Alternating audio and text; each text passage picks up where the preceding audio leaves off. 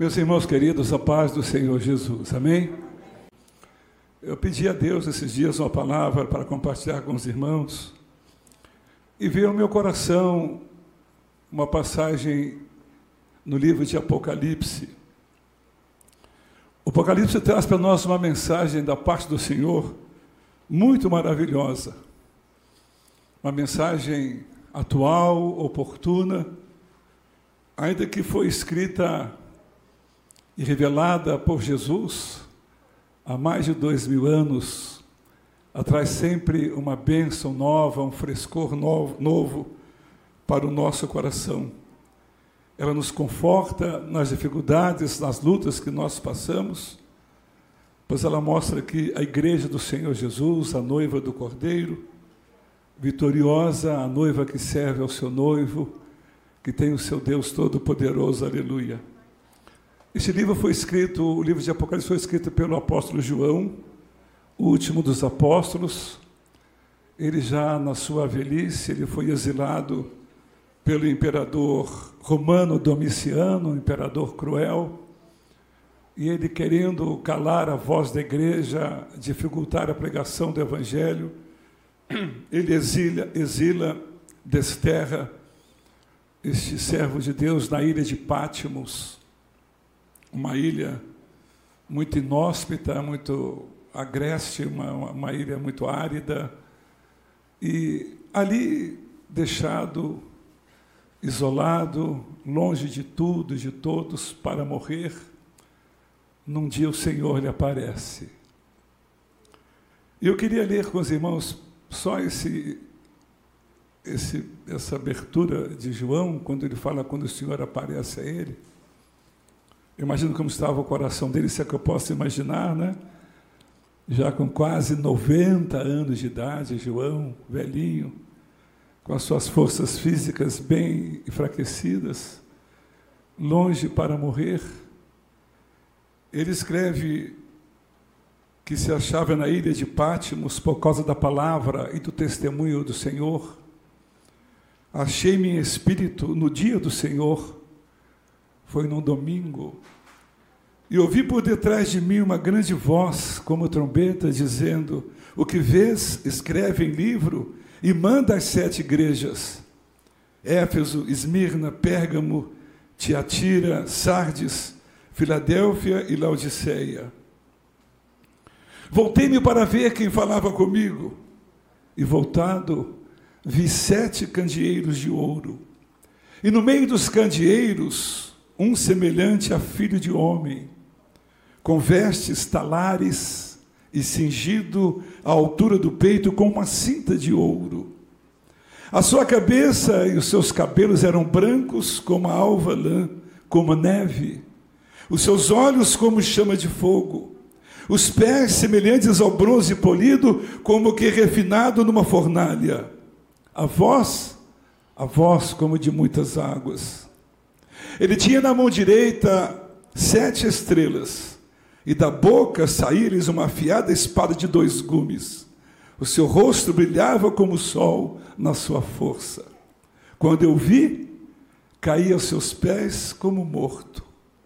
Porém, ele pôs sobre mim a sua mão direita, dizendo: Não temas, eu sou o primeiro e o último, e aquele que vive. Estive morto, mas eis que estou vivo pelos séculos dos séculos, e tenho as chaves da morte e do inferno. Escreve, pois, as coisas que viste, e as que são, e as que hão de acontecer depois destas. Essa foi a visão, irmãos, inicial que João teve. Eu fiquei pensando, nesses dias que estamos também, se a gente pode fazer uma analogia ainda que pequena, de isolamento que estamos separados, distanciados da família, da igreja, dos irmãos, das pessoas queridas, mesmo isolados, mesmo distantes, nós podemos ter uma experiência marcante com o Senhor. Amém, irmãos? Assim foi com João. Assim foi com Ezequiel. Ele estava exilado na Babilônia, levado como escravo, sem esperança sem sonhos, quando ele vê o céu aberto. E o Senhor começa a fazer para ele revelações gloriosas e profundas, aleluia. Que nessa, nesses dias de pandemia, de isolamento, eles venham marcar a nossa vida. Que nós possamos ter experiências gloriosas, marcantes com o Senhor Jesus. Amém, irmãos? E João escreve este livro, que essas palavras que lhe foram ditadas pelo próprio Senhor Jesus, para encorajar os crentes que estavam sendo perseguidos, os que estavam passando por tribulações na tirania do Império Romano, e para revelar-lhes que há um Deus que cuida, há um Jesus que tem o domínio de todas as coisas, aleluia. Esse é o livro de Apocalipse, um livro rico em simbologia, de números e de tantas coisas. E um número que se destaca neste livro de Apocalipse é o número 7. Nós temos mais de 50 vezes esse número 7 em Apocalipse. Há sete candelabros, sete estrelas, sete igrejas, sete cartas, sete lâmpadas, sete selos, sete trombetas, sete olhos, sete trovões, sete anjos, sete pragas, sete taças. O sete, o número sete, fala de perfeição, representa a totalidade. Quando o apóstolo João escrevia este livro endereçado, essas cartas às sete igrejas da Ásia, que já foram aqui mencionadas, ele estava escrevendo a toda a igreja do Senhor Jesus, na sua totalidade, em todos os tempos, aleluia. É o número sete. Irmãos, e nessa narrativa de Apocalipse, eu pensava o Apocalipse é como um, um baú, um, um, um grande baú, uma grande arca, cheio de tesouros, de revelações, de mensagens, de simbologias, de pedras preciosas. Fala de jaspe, fala de cristais, fala de ouro esse livro. E eu queria compartilhar com os irmãos, para o nosso conforto e alegria, também neste livro que nós encontramos, sete bem-aventuranças que nós temos no livro de Apocalipse. Será uma mensagem rápida, não dá para a gente considerar essas sete bem-aventuranças de maneira extensa, na verdade, mas traz para nós uma ideia, ainda que rápida, de dessas maravilhas contidas é, e como quase que ocultas das mensagens do livro de Apocalipse.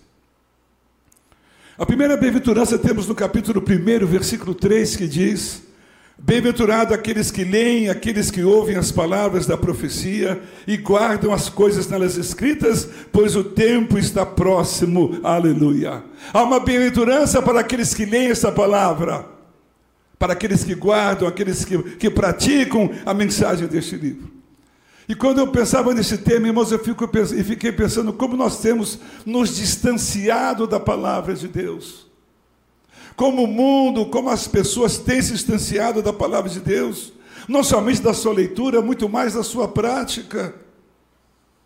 Nós vivemos influenciados pelas coisas do mundo. Por isso, ao desalento no nosso coração, ao fracasso na nossa vida. Jesus está no meio dos candeeiros, ele fala, João viu o Senhor nos meios dos sete candeeiros. Aqueles candeeiros falam da igreja do Senhor Jesus, onde Jesus está no meio dela, aleluia. E traz para nós uma palavra nessas bem-aventuranças, não somente de exortação, mas de consolo também, irmãos, e de esperança e de desafio para cada um de nós. A palavra de Deus, nesses dias de trevas, trevas morais, trevas espirituais, ela vem como luz para clarear a nossa vida, para clarear o nosso caminho. O salmista disse: Lâmpada para os meus pés e a tua palavra, e luz para, os meu, para o meu caminho tantas coisas falsas, falsas doutrinas, ateísmos, filosofias vãs, ensinos antibíblicos, tudo girando por aí. Nós caminhamos neste mundo, irmãos, como que caminhando no escuro, caminhando nas trevas. E nós precisamos de uma luz para que possa clarear o nosso caminho. E essa luz é a palavra de Deus, que está não somente aqui neste papel, mas principalmente tem que estar no nosso coração. Uma luz que nos ilumina, que traz uma direção para que nós possamos tomar as melhores decisões para a nossa vida, à luz do entendimento da palavra de Deus.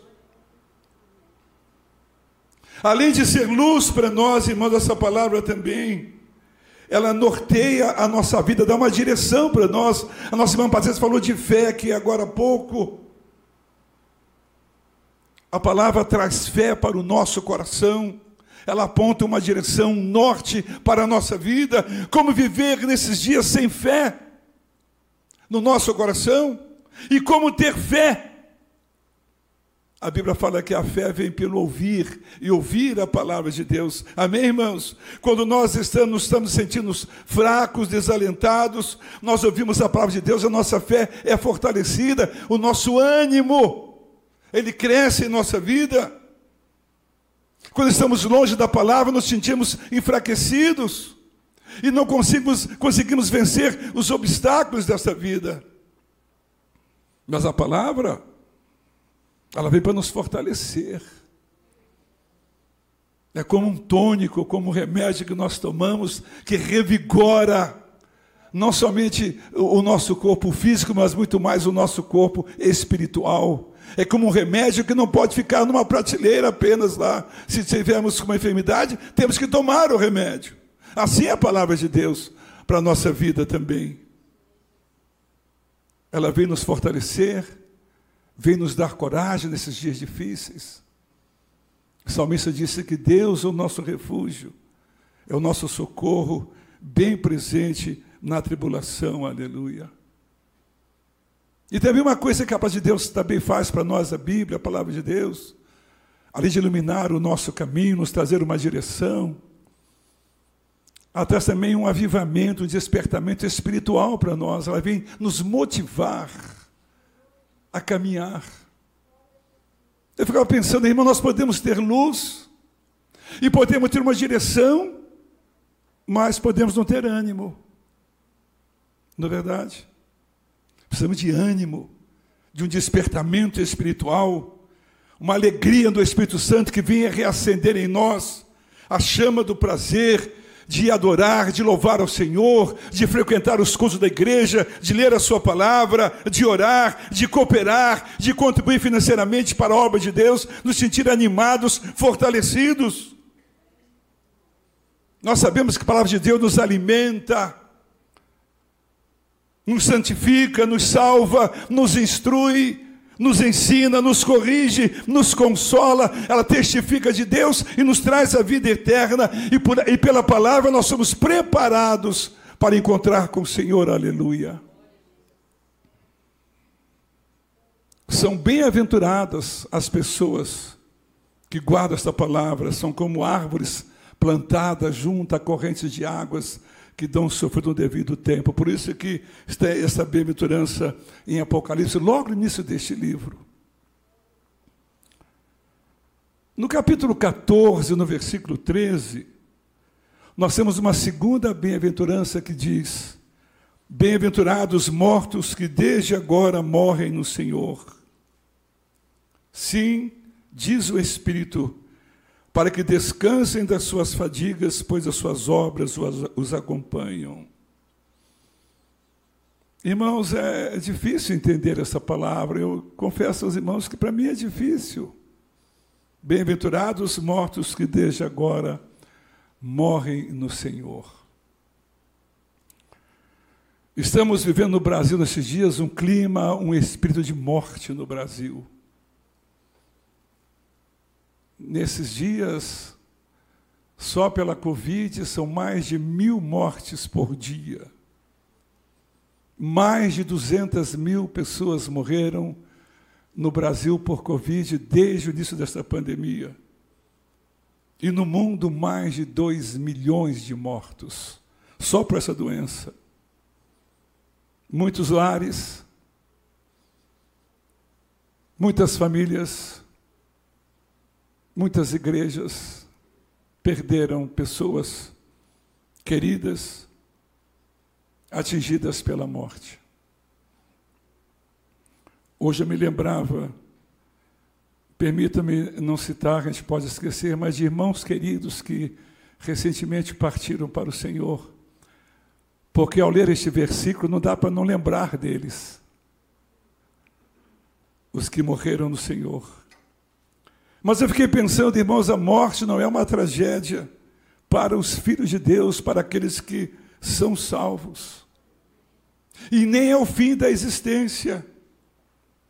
Para uma pessoa que está no Senhor, que foi salva pelo Senhor, diz a Bíblia que a sua morte, ela é uma bem-aventurança. Pois o salvo que morre, ele vai se encontrar com o Senhor.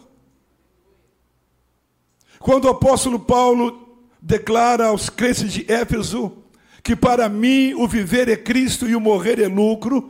Ele estava dizendo que não temia a morte, pois se vivia para o Senhor, tinha certeza que um dia ele iria obter a vida eterna e que se ele fosse morrer, a morte seria lucro, porque teria oportunidade de estar com Cristo também eternamente. Aleluia.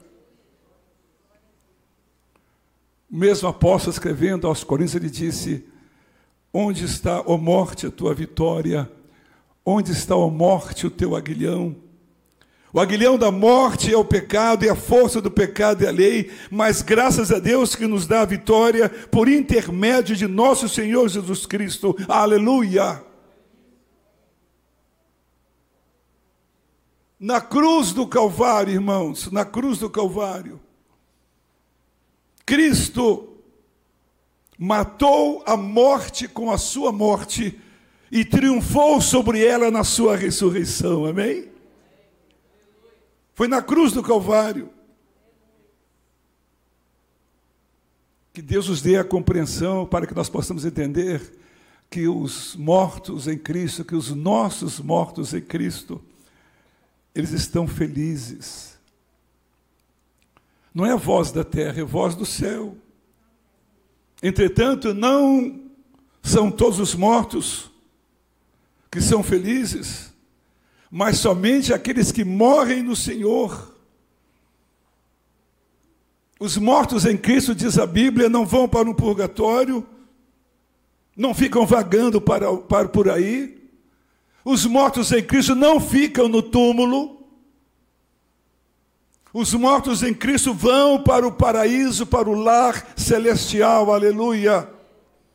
Vão habitar com Cristo aguardando o soar da trombeta, como disse o apóstolo, quando ressuscitarão, e junto com os vivos que aqui estiverem, transformados, os mortos ressuscitados e os vivos transformados, subirão todos para encontrar com o Senhor nos ares, estar com o Senhor para sempre. Amém, irmãos?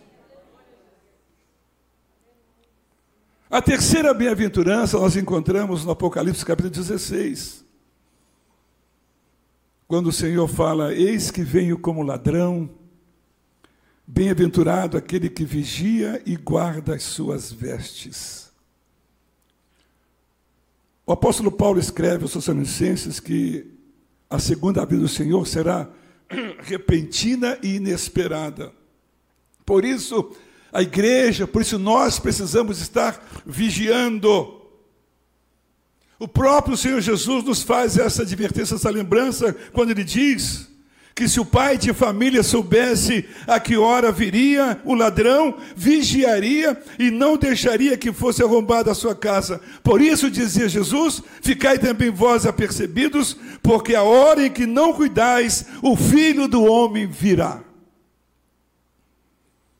Aqueles que vivem vigilantes, aqueles que vigiam, em santidade, em retidão, são pessoas verdadeiramente felizes, são as pessoas bem-aventuradas que a Bíblia fala. Irmãos, o mundo prega que a felicidade está no prazer do pecado, na prática do pecado. o glamour do pecado ele reluz como uma sedução, e muitos são atraídos e caem nessa rede traiçoeira do pecado. Entretanto, irmãos, o pecado é uma fraude, é um engano, o seu colorido é falso e as suas promessas são enganosas. Por trás dos atrativos do pecado há sempre a cara da morte, porque a Bíblia fala que o salário do pecado é a morte, e aquele que peca, ele morre, diz a Bíblia. Somente aquelas pessoas que se apartam do pecado e guardam as suas vestes puras e incontaminadas são verdadeiramente felizes. Há um versículo lindo que Salomão escreveu em Eclesiastes que diz: Em todo tempo sejam alvas as tuas vestes e jamais falte o óleo sobre a tua cabeça. Amém, irmãos? Bem-aventurado aqueles que guardam as suas vestes puras, aleluia. Uma quarta bem-aventurança que nós encontramos em Apocalipse está no capítulo 19, no versículo 9, que diz: Bem-aventurados aqueles que são chamados à ceia das bodas do Cordeiro. Nós estudamos no nosso seminário na escatologia, logo após o arrebatamento da igreja, a igreja irá comparecer perante o tribunal de Cristo, onde nós seremos julgados pelas nossas obras.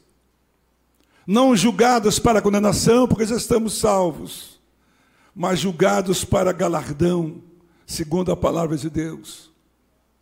E depois do tribunal de Cristo, nós entraremos nos céus para uma grande festa que a Bíblia dá o nome de bodas do Cordeiro, para aquelas pessoas que nasceram de novo e foram lavadas no sangue do Cordeiro. Amém, irmãos?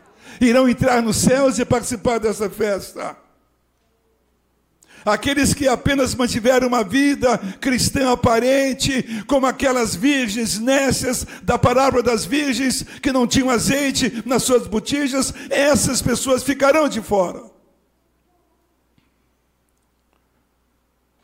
O casamento com o Senhor nessas bodas é um casamento perfeito, sem crise e sem divórcio, aleluia. É um casamento eterno.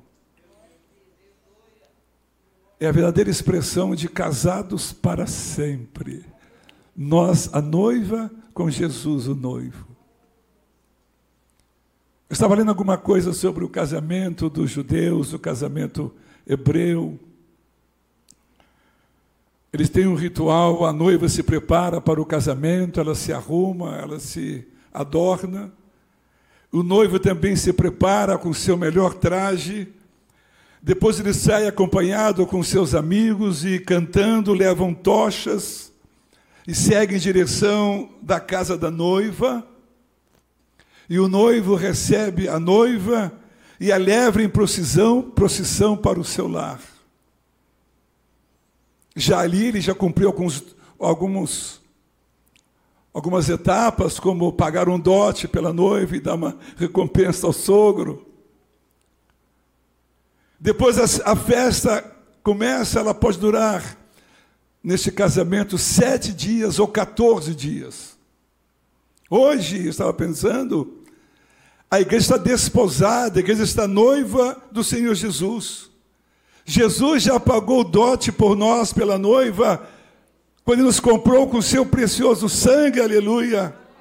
E agora é o período em que nós, a noiva, nos preparamos, e ao final desse tempo, o noivo vem com a comitiva celestial, com os anjos, ao encontro da noiva, para recebê-la e a levá-la para os céus. Aí começam as bodas do cordeiro, aleluia. O texto em Apocalipse fala: alegremos-nos, exultemos e demos-lhe glória, porque são chegadas as bodas do cordeiro, cuja esposa a si mesmo já se ataviou. Irmãos, que dia glorioso será aquele que festa para o nosso coração. Teremos nessa festa a companhia de todos os salvos, de todos os tempos, dos anjos do Senhor, de Deus. E nós nos desdobraremos num eterno louvor, numa eterna adoração nos céus, àquele que está sentado no trono e ao Cordeiro, aleluia. Uma quinta bem-aventurança que nós achamos no livro de Apocalipse está no capítulo 20, no versículo 6, que diz: Bem-aventurado e santo é aquele que tem parte na primeira ressurreição. A ressurreição, irmãos, é uma das doutrinas fundamentais da fé cristã. O apóstolo Paulo escrevendo, ele disse que se Cristo não ressuscitou, então tam, também nós não haveremos de ressuscitar, e se nós não ressuscitarmos, é vã a nossa pregação e é vã a nossa fé. E a doutrina da ressurreição tem base também no Velho Testamento. E quando preparava essa palavra para a gente compartilhar com os irmãos, eu descobri um versículo lindo no livro de Isaías, que diz assim: Mas temos essa certeza, os que pertencem ao Senhor vão voltar a viver, seus corpos serão ressuscitados, os que já foram enterrados vão despertar e cantar de alegria. A luz da vida vai cair sobre eles como orvalho, e a terra dará à luz os seus mortos. Aleluia. Que versículo impactante, irmãos. Eu nunca tinha lido esse versículo na Bíblia, ou se li, passei rápido. Isaías 26, 19. O Senhor os que pertencem ao Senhor vão voltar a viver, os seus corpos serão ressuscitados. Eu fiquei pensando, irmãos, os que foram enterrados. Quem é que foi enterrado, irmão? Meu pai, minha mãe, meu neto, meus tios, meus irmãos queridos aqui da igreja os papais dos irmãos, as mamães dos irmãos que morreram no Senhor, os nossos parentes, olha aqui, eles vão despertar e cantar de alegria.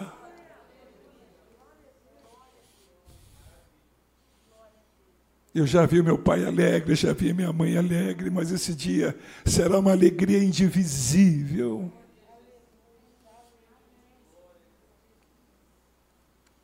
Daniel, no capítulo 12, faz uma afirmação da promessa de, de ressurreição, quando diz: E muitos dos que dormem no pó da terra ressuscitarão, uns para a vida eterna, e outros para vergonha e desprezo eterno.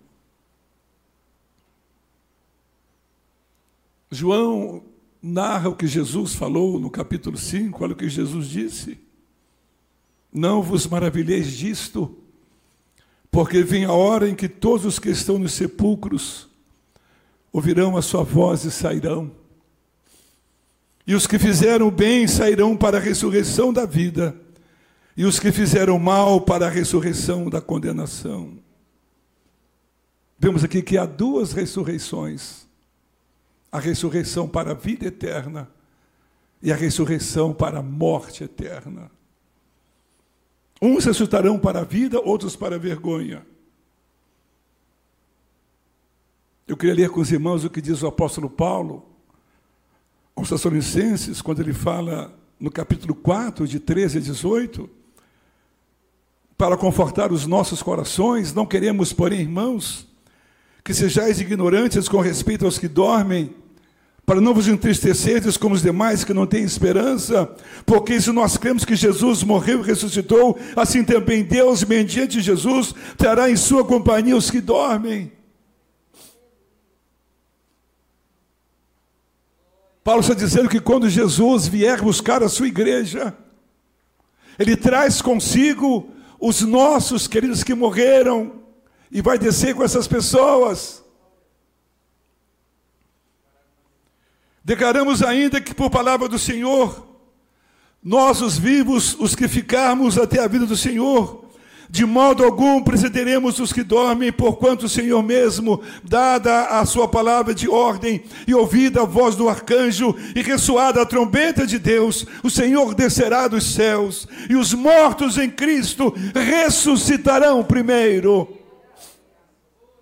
Bem-aventurados que participarem, os que tomarem parte na primeira ressurreição. Depois nós, os vivos, os que ficarmos, nós seremos arrebatados juntamente com eles, os mortos ressuscitados, entre nuvens, para o encontro do Senhor nos ares, e assim estaremos para sempre com o Senhor. Consolai-vos, pois, uns aos outros, com esta palavra. Aleluia. A Bíblia fala que há duas, haverá duas ressurreições, a primeira ressurreição para a igreja, para a salvação eterna e a segunda e a segunda ressurreição no final do milênio para a condenação eterna das pessoas que estiverem no trono branco de Deus e serão lançados todos no lago de fogo e enxofre.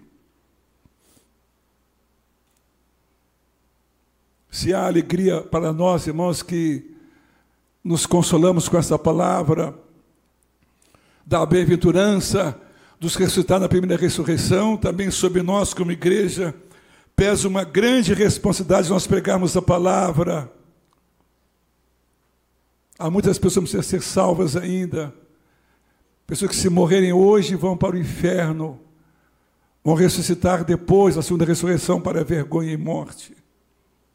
Quem participa da primeira ressurreição ressuscita para a vida eterna são pessoas santas, as bem-aventuradas, e sobre si não tem poder a segunda morte, diz a palavra. Amém, irmãos?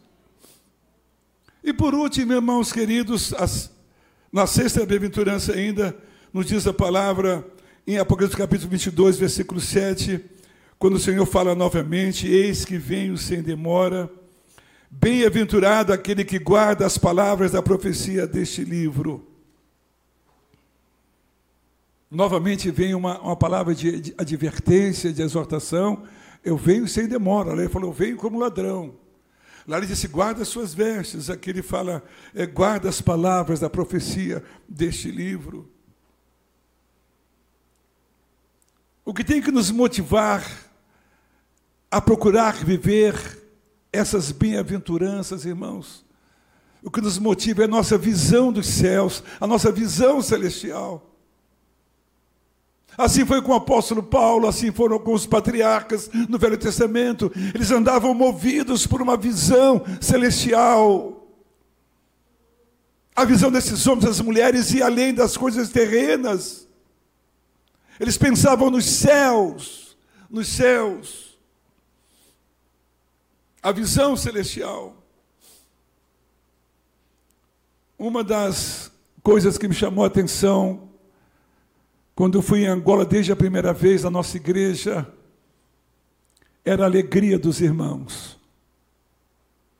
Tanto na, na igreja, uma alegria incontida, uma alegria fusiva, contagiante.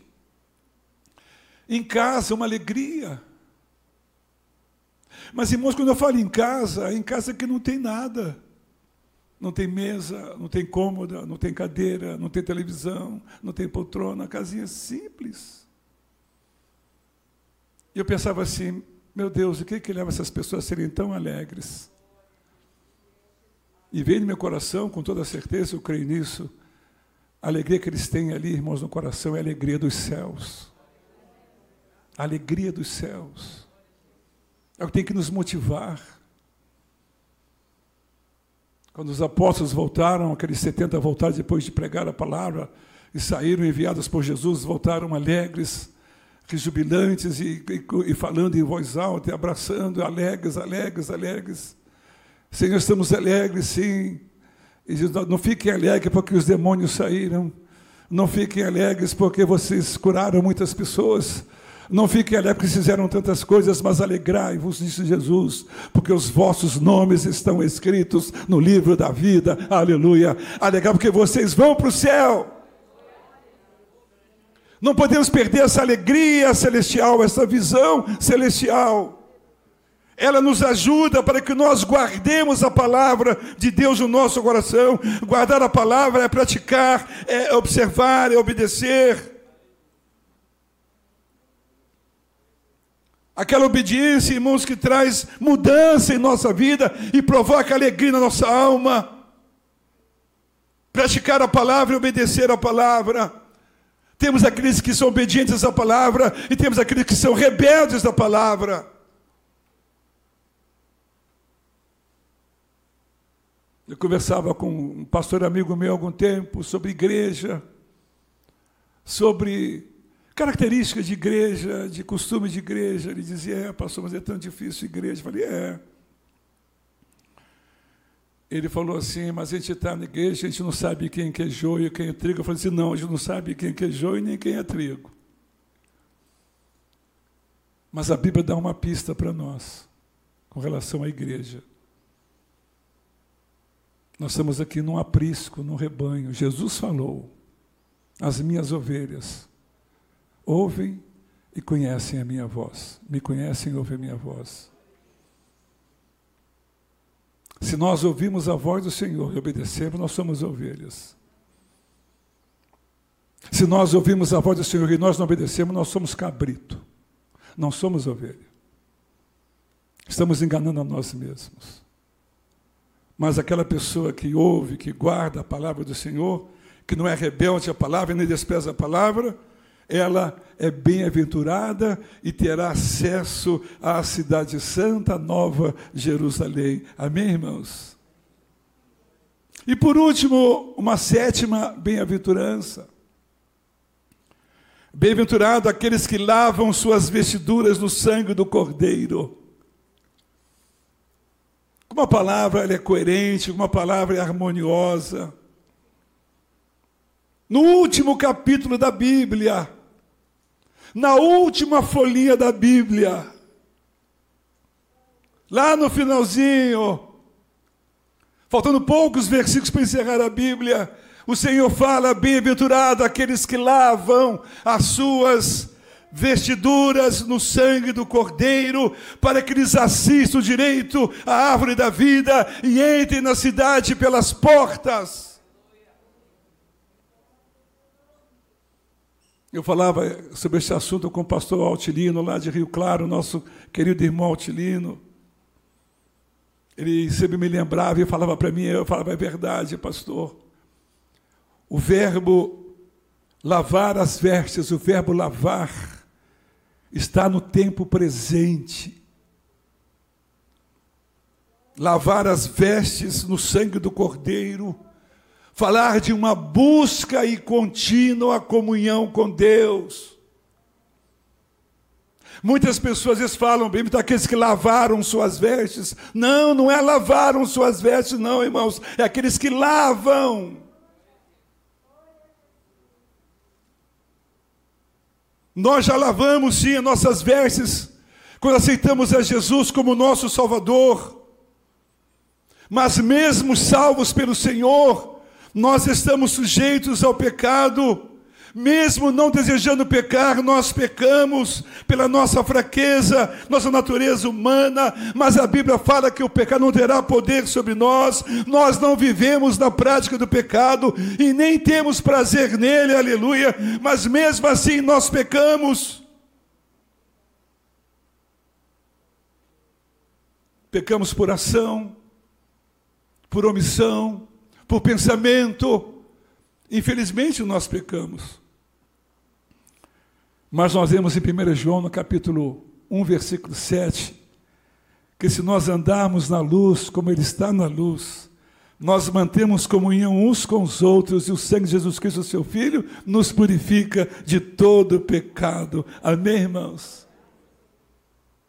Para que eu possa lavar as minhas vestes no sangue do Cordeiro, eu preciso constantemente reconhecer o meu pecado confessar o meu pecado e deixá-lo, para que a minha comunhão possa ser restaurada, não somente com Deus, mas também com os nossos irmãos. O profeta Isaías, ele fala que os ouvidos do Senhor não estão fechados, porque não possam ouvir, e nem sua mão incluída que não possa atender, mas diz o Senhor, os vossos pecados fazem separação entre mim e o vosso Deus, diz o Senhor. Quando nós lavamos as nossas vestes no sangue do, do, Cordeiro, a nossa comunhão com Deus é restabelecida, aleluia, e nós agradamos ao Senhor. Os lavados no sangue do Cordeiro vencem o maligno, comem do fruto da árvore da vida e entram na cidade pelas portas, aleluia. Amém, irmãos? Eu fiquei pensando ao final dessa palavra que Deus trouxe ao meu coração sobre a nossa felicidade, o que nós mais buscamos é ser feliz. Você quer ser feliz? A gente busca a felicidade. Onde está a felicidade? Ela está em algum lugar. A felicidade não está nas coisas deste mundo, não, irmãos, mas está nas coisas de Deus. Nós vimos aqui como a pessoa pode ser feliz, pode ser abençoada. Quando a Bíblia fala bem-aventurados, aqueles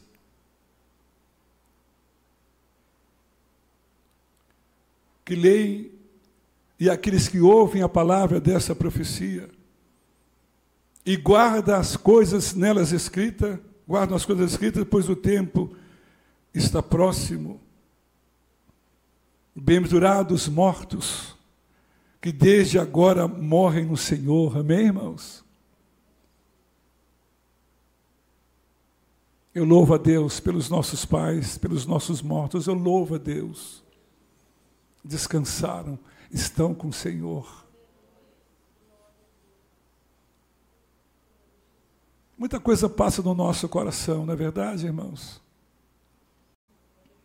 Mas se por algum motivo neste mundo a gente vier a morrer, nós estaremos com o Senhor, porque bem-aventurados são aqueles que morrem desde agora no Senhor. Amém, irmãos? Também a Bíblia fala: bem-aventurado aquele que vigia e guarda as suas vestes manter nossas vestes puras, incontaminadas pelo pecado. Bem-aventurado aqueles que são chamados à ceia das bodas do Cordeiro, a uma festa nos céus que nos esperam. Bem-aventurado aquele que tem parte na primeira ressurreição, como os nossos pais, nossos queridos, nossos irmãos que já morreram, que naquele dia ressuscitarão e conosco subirão para os céus, aleluia. Bem-aventurados aqueles que guardam as palavras da profecia deste livro, que tem a palavra no coração e observa ela de dia e de noite, e bem-aventurado aqueles que lavam as suas vestiduras no sangue do Cordeiro. Amém, irmãos? Vê essa palavra no meu coração, ela me confortou muito, ela me consolou muito. E eu espero também que ela tenha abençoado aos irmãos, tenha confortado aos irmãos. Porque fala de coisas presentes, coisas que acontecem, que estamos vivendo, mas que nós não nos entristeçamos, mas que nós mantenhamos a nossa fé no Senhor, o nosso ânimo, porque nós somos bem-aventurados, nós somos felizes. Aqui não fala em posses, de coisas deste mundo, aqui não fala de patrimônio, de coisas materiais, aqui não fala de dinheiro, nada disso, porque isso aqui são coisas temporais, são terrenas, que ela fala de coisas espirituais, de coisas futuras e eternas. Nós queremos te agradecer por essa noite, Senhor. Pela tua palavra que veio ao nosso coração, a gente queria falar tantas coisas, mas a gente não lembra, às vezes não vem no coração. Nós somos limitados, incapazes, mas o teu Espírito tem poder, Senhor, de, de nos ensinar mais coisas ainda. Não somente nos, nos ensinar, mas também nos manter atentos, vigilantes para que essas palavras que nós ouvimos sejam uma realidade em nossas vidas, Senhor. Nós estamos em casa, estamos isolados, nós estamos reclusos, mas nós estamos buscando as coisas do céu. Nós não estamos, Senhor, alienados nem separados das coisas celestiais, não. Não, Senhor, nosso coração está nas coisas espirituais, nas coisas que são do céu. Aleluia! São elas que nos fortalecem e que trazem ânimo para o nosso coração. Somos atingidos, sim, Senhor, por circunstâncias desfavoráveis. Somos atingidos por luta em nossa casa, por problemas grandes em nossa família mas que nós não tenhamos nossa fé abatida e, e nem desanimada, mas que nós possamos, Senhor, nos renovar cada vez, mais, cada vez mais em Ti, pelo poder que é na Tua palavra, Senhor. Vivemos dias de pandemia, da morte que nos cerca, Senhor. São tantos testemunhos de morte, tantas notícias de morte, Senhor. Mas Tu vens notícia de vida para o nosso coração, de vida eterna que nós possamos guardar a tua palavra no nosso coração, Senhor. Tua palavra diz, tu mesmo disseste no Sermão do Monte, que aquele que ouve, guarda e pratica a palavra, é como um homem prudente que edificou a sua casa sobre a rocha. Vem as notícias, vem a dificuldade, Senhor, vem a pandemia, vem o vírus, vem vacina, vem tanta coisa, mas ele fica firmado, porque a sua fé está no Senhor, aleluia. Glória a Deus. Abençoa cada um dos nossos irmãos que estão aqui. Abençoa os nossos lares, Senhor. Tira a apreensão, o temor do nosso coração. Fortalece a tua igreja, a que está aqui, a que está em casa, a que está nos ouvindo pelas redes sociais. Que haja uma grande bênção para o nosso coração. Nós te louvamos por tudo, Senhor. Aceita o nosso louvor e a nossa gratidão. E nós oramos por tudo em nome de Jesus. Amém.